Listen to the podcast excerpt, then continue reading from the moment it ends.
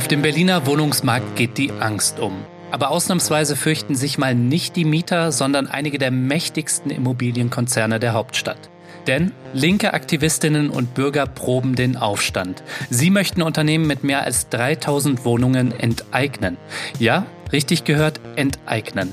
Hinter der radikalen Forderung steckt die Initiative Deutsche Wohnen und Co. enteignen, die in Berlin jetzt gerade ein Volksbegehren pro Vergesellschaftung startet. Um das alles zu verstehen, habe ich mir Michael Prütz eingeladen. Er ist ein Sprecher der Mietaktivisten. Können Enteignungen tatsächlich eine Lösung für Wohnungsnot und explodierende Mieten sein? Was sind das für Konzerne, denen es jetzt an den Kragen gehen soll? Und was gibt es für Alternativen zur Enteignung? Darüber habe ich mit Michael gesprochen. Mein Name ist Lukas Andreka. Viel Spaß mit Dissens. Dissens, der Podcast für linke Gesellschaftskritik. Michael, mächtige Immobilienkonzerne enteignen, das war bis vor kurzem undenkbar. Und jetzt wird es in Berlin ergebnisoffen diskutiert. Wie kam es zu dieser radikalen Forderung und warum macht ihr es nicht unter Enteignung? Also die Situation hat sich in Berlin in den letzten Jahren extrem zugespitzt. Auf der einen Seite eine Mietenexplosion, die seinesgleichen sucht. Auf der anderen Seite finden die Mieterinnen und Mieter keinen neuen Wohnraum. Also es gibt Wohnungsmangel und die Konzerne tragen einen maßgeblichen Einfluss daran, dass das so gekommen ist. Wir haben jahrelang versucht, mäßigend auf die Konzerne einzuwirken. Aber sie haben sich arrogant über alle Beschwerden der Mieterinnen und Mieter hinweggesetzt. Mit der Politik haben sie überhaupt nicht geredet. Und das ist eben jetzt das Ergebnis. Mhm. Ich meine, ihr macht schon eine Weile mobil mit eurer Forderung nach Enteignung, Vergesellschaftung von großen Immobilienkonzernen. Vielleicht kannst du aber mal für die Hörerinnen und Hörer, die es noch nicht wissen, kurz eure Initiative zusammenfassen. Um welche Konzerne geht's da und sind Enteignungen überhaupt rechtlich möglich? Also zunächst einmal geht's um zehn Konzerne, vorneweg die Deutsche Wohnen, die in Berlin 110.000 Wohnungen hat, dann Vonovia, Akelius und eine Reihe von anderen Konzernen. Zehn Konzerne mit insgesamt 243.000 Wohnungen, die meisten davon börsennotiert und aktiengetrieben wir haben angefangen vor circa anderthalb Jahren uns mit dieser Sache zu beschäftigen und haben überlegt, wie können wir von einem Guerillakrieg, das heißt also von einer Auseinandersetzung um jedes Haus, eine umfassendere Antwort geben. Und da sind wir dann auf diesen Artikel 15 im Grundgesetz gestoßen, der sagt, es kann enteignet werden gegen Entschädigung im Sinne des Gemeinwohls. Also Grund und Boden können vergesellschaftet werden. Dieser Artikel 15 ist einfach in Vergessenheit geraten. Er ist niemals angewandt worden, aber er steht halt im Grundgesetz. Die FDP hat wohl zwei Versuche unternommen, ihn aus dem Grundgesetz zu streichen in den 60er, 70er Jahren. Und wir haben ihn hervorgeholt und haben gesagt, genau entlang dieses Artikels können wir operieren. In dem Artikel steht aber auch, dass Enteignungen nur auf Basis von Entschädigung möglich sind. Also wenn der Staat Eigentum wegnimmt, dann muss er auch den Wert ersetzen. Und darüber gibt es jetzt natürlich einen großen Streit, was diese in etwa 240.000 Wohnungen, die eure Initiative betrifft, was die wert sind. Die Stadt selbst schätzt die Entschädigungssumme auf zwischen 28 und 36 Milliarden Euro. Kann sich das das hochverschuldete Berlin leisten? Wir sagen natürlich, wir wollen deutlich unter dem von den Gesellschaften selbst angenommenen Marktwert entschädigen. Wir sagen, es wird eine Entschädigungssumme zwischen 7 und 14 Milliarden geben, nach unserer Berechnung. Dieses lässt sich relativ leicht stemmen. Aber letztendlich werden wahrscheinlich Gerichte darüber entscheiden. Also ich würde mal davon ausgehen, man trifft sich dann eher irgendwo in der Mitte als jetzt bei euren angenommenen Beträgen. Uns ist völlig klar, dass natürlich die Wohnungsbaukonzerne die Enteignung nicht einfach hinnehmen. Es wird ein Gerichtsverfahren geben, das wird sich auch hinziehen, aber es wird natürlich eine Entschädigung geben, die unterhalb des Marktwertes ist, aber auch oberhalb unserer Zahlen. Also die wird sich in der Mitte einpendeln, klar. Ich glaube, ein Kritikpunkt ist, dass äh, eure Initiative gerade mal 200 bis 250.000 Wohnungen betrifft. In Berlin gibt es etwa zwei Millionen Wohnungen. Und das also von der, den stabilen Mieten, die ihr versprecht durch Vergesellschaftung, dass davon nur ein Bruchteil der Berliner Mieterinnen und Mieter profitieren würde. Und dass möglicherweise, wenn die Stadt Berlin richtig viel Geld in die Hand nehmen muss, um die äh, Wohnungsbaugesellschaften zu entschädigen, dass dann kein Geld mehr für Neubau da ist, der ja dringend benötigt wird in Berlin. Ne? Ähm, was, was sagst du dazu? Natürlich sind wir in der Initiative für Neubau. Das steht völlig außer Frage. Man muss zwei Dinge betrachten. 70 Prozent der Wohnungen, die jetzt neu gebaut werden, sind für den Durchschnittsverdiener in Berlin überhaupt nicht nutzbar. Wir haben entweder Eigentumswohnungen oder wir haben Wohnungen, deren Einstandsmiete 14, 15, 16 Euro beträgt. Das heißt also, man müsste einen Neubau machen, der sich dem kommunalen Modell in Wien annähert wo die Kommune selber baut und selber verwaltet. Das ist was völlig anderes, als was heute passiert. Zweitens mal wird uns tatsächlich vorgeworfen, wir würden den Neubau blockieren. In Wahrheit ist es aber so, dass es in Berlin 25.000 erteilte Baugenehmigungen gibt die länger als zwei Jahre brach liegen, weil die Bauherren, die potenziellen darauf spekulieren, dass der Grund- und Bodenpreis steigt und einfach nicht anfangen zu bauen. Also 25.000 ist sozusagen die Zahl des Tages. Zur Frage der Mietpreisbremsung. Also unsere Initiative betrifft ungefähr, genau weiß das niemand, aber zwischen 400.000 und 500.000 Menschen. Und natürlich würde ein solches Instrument nicht nur die Leute äh, betreffen, sondern hätte aus unserer Sicht auch preisdämpfende Wirkung auf äh, äh, äh, andere äh, Wohnungsbaugesellschaften, also wir reden nicht von städtischen, sondern von privaten, von kleineren. Also alle wären äh, wesentlich vorsichtiger äh, mit ihrer Politik, äh, als sie es heute sind. Im Moment ist es ja so in Berlin, es herrscht ja Goldgräberstimmung und alle versuchen hier ähm, wie in Kalifornien 1850 versuchen, das möglichst Große rauszupressen. Das würde sich ändern. Alle würden vorsichtiger werden. Davon sind wir fest überzeugt. Die Berliner SPD, die schlägt als mögliche Alternative einen sogenannten Mietendeckel vor, der im Unterschied zur Mietpreisbremse dann auch wirklich äh, seinen Namen verdienen würde. Bestands- und Neumieten könnten nach dem Plan juristisch eingefroren werden. Ähm, es ist umstritten, ob das äh, das Land machen darf oder ob das eine Kompetenz ist, die der Bund hat. Aber davon abgesehen, was haltet ihr grundsätzlich von dieser Idee, dem Unterfangen und ist das möglicherweise eine Alternative zu Enteignungen? Also eine Alternative ist es nicht, aber es ist generell zu begrüßen, wenn es eine Initiative der Berliner Landesregierung gibt. Also der SPD schlägt das vor. Es wird jetzt in der Landesregierung geprüft, juristisch geprüft. Wenn sie das tatsächlich umsetzen, ich persönlich glaube nicht dran, äh, aber wir werden das sehen. Wenn Sie das tun, ist das ein guter Schritt. Ein Kritikpunkt an eurer Initiative ist ja, dass von der Vergesellschaftung nur ein Bruchteil der Berliner Mieterinnen und Mieter profitieren würde und dass die Stadt Berlin, wenn sie teuer entschädigen muss, kein Geld für neuen Wohnraum hat. Und der wird ja dringend benötigt in Berlin. Was sagst du denn zu dieser Kritik? Der kommunale Wohnungsbau ist ja auch gar nicht in der Diskussion. Die Diskussion darüber fängt ja erst an. Der Mietpreisdeckel soll auf fünf Jahre begrenzt werden. Das heißt, es würde fünf Jahre eine relative Ruhe herrschen und dann wären die Verhältnisse genauso, wie sie vorher sind. Was wir ja wollen, ist langfristig einen Großteil der Wohnungen, also analog des Beispieles Wien, zurückzuführen in die öffentliche öffentliche Hand. Dazu äh, dient natürlich nicht nur die Enteignung. Da, man kann auch Vorkaufsrechte ausüben, wie es in Berlin gemacht wird.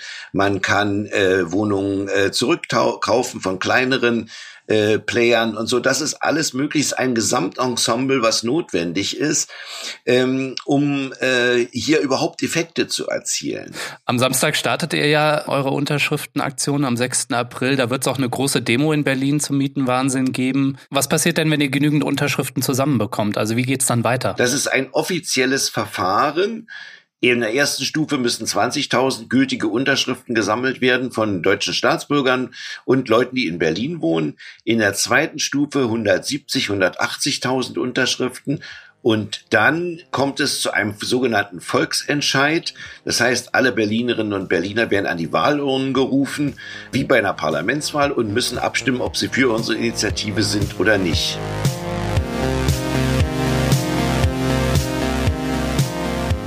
An dieser Stelle möchte ich mal eben kurz allen Menschen danken, die Dissens unterstützen. Vielen Dank für eure Fördermitgliedschaften. Ihr macht Dissens möglich. Ihr macht möglich, dass wir gute Ideen für alle senden können. Wenn dir da draußen Dissens gefällt, du noch nicht Fördermitglied bist und du ein bisschen Geld über hast, dann überleg doch, ob du uns auch unterstützen kannst. Helfen kannst du uns nämlich schon mit zwei Euro im Monat. Alle Infos hierzu gibt's auf unserer Internetseite www.dissenspodcast.de. Der Link auch in den Show Notes. Zum Start von Dissens kannst du 30 Tage kostenlos reinschnuppern. Ihr hört den Dissens Podcast. Zu Gast ist Michael Prütz, Sprecher der Initiative Deutsche Wohnen und Co. enteignen. Michael will große Immobilienkonzerne in Berlin vergesellschaften. Ja, Michael, wir werden natürlich euer Volksbegehren weiter verfolgen.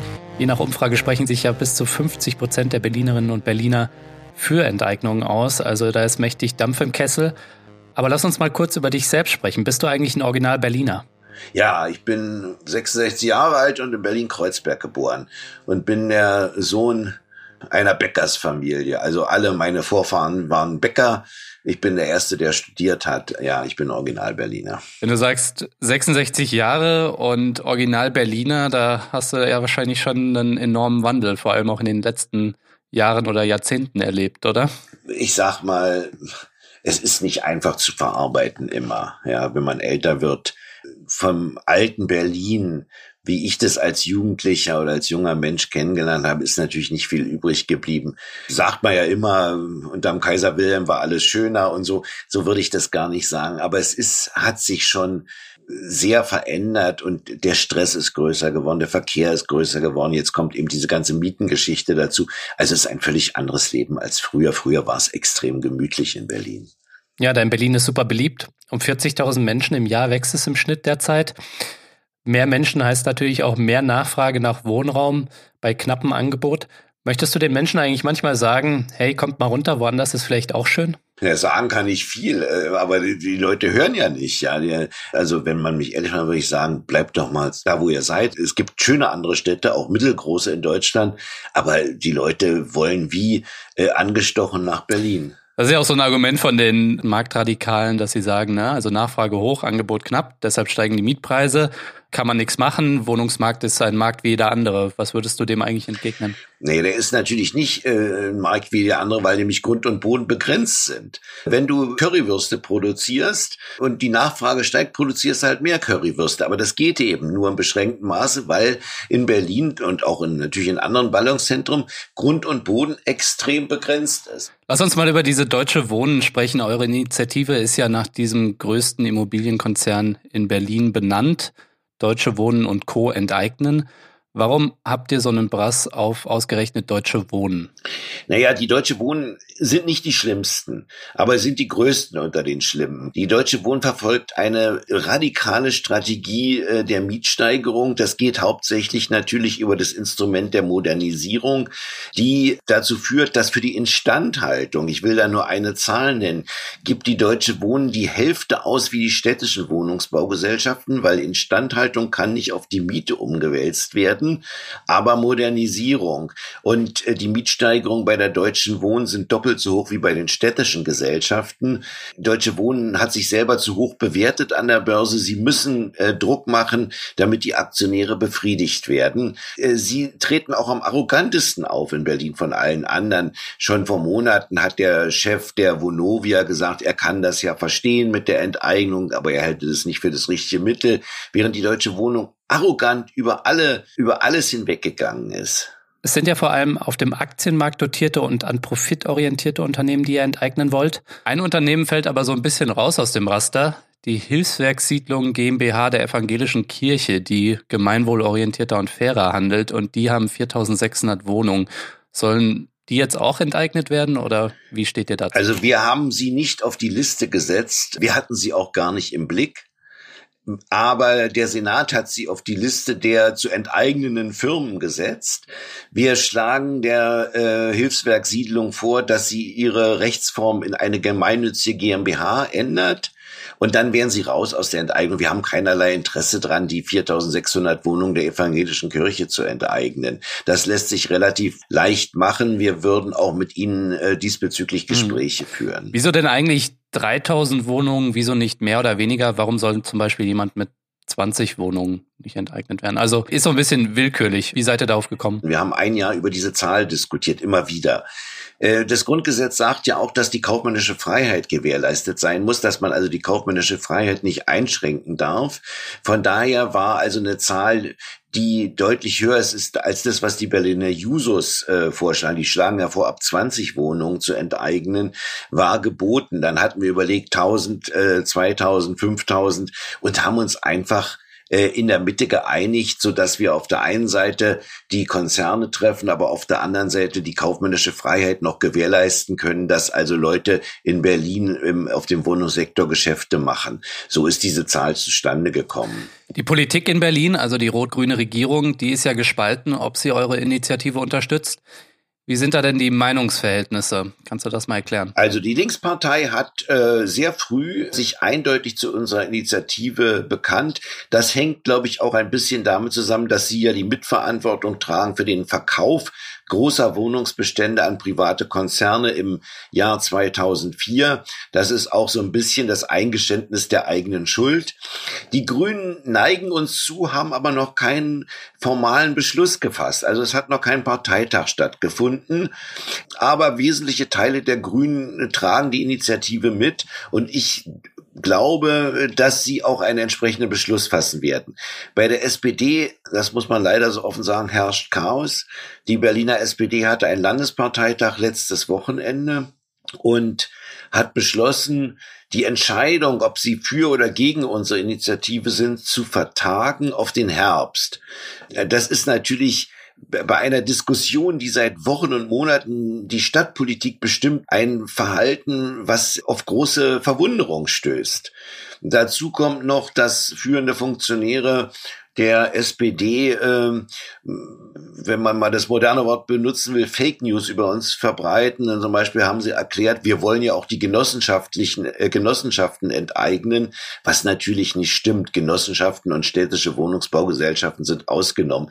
Also die SPD ist einem klassischen Eiertanz wissen nicht, was sie wollen und wann sie was wollen, wie das ausgeht und ob sie das durchhalten können, darauf bin ich selber sehr gespannt. Wie wäre das eigentlich, wenn jetzt dann beim Volksentscheid in Berlin, also in der dritten Stufe, eine Mehrheit der Berlinerinnen und Berliner bei über 25 Prozent Wahlbeteiligung muss das, glaube ich, sein, sich ja. dann für ähm, die Enteignung aussprechen würde. Ist das rechtlich bindend für den Senat oder hat er da Spielraum zu sagen, nee, wir machen das nicht? Das ist eine außerordentlich interessante Frage, mit der wir uns äh, sehr oft beschäftigen. Also zunächst einmal haben, legen wir ja kein Gesetz vor, sondern wir legen ein Beschlussvolksbegehren vor. Das bedeutet, der Senat oder das Abgeordnetenhaus wird aufgefordert, von den Berlinerinnen und Berlinern ein Gesetz zu erarbeiten. Das heißt also, wenn jetzt unser Volksbegehren erfolgreich ist und die SPD sagt, wir setzen das nicht um, ja, weil äh, egal mit welcher Begründung, würden sie eine ganz schwere Koalitionskrise, meiner Auffassung nach soll das, so würde das sogar das Ende der Koalition bedeuten,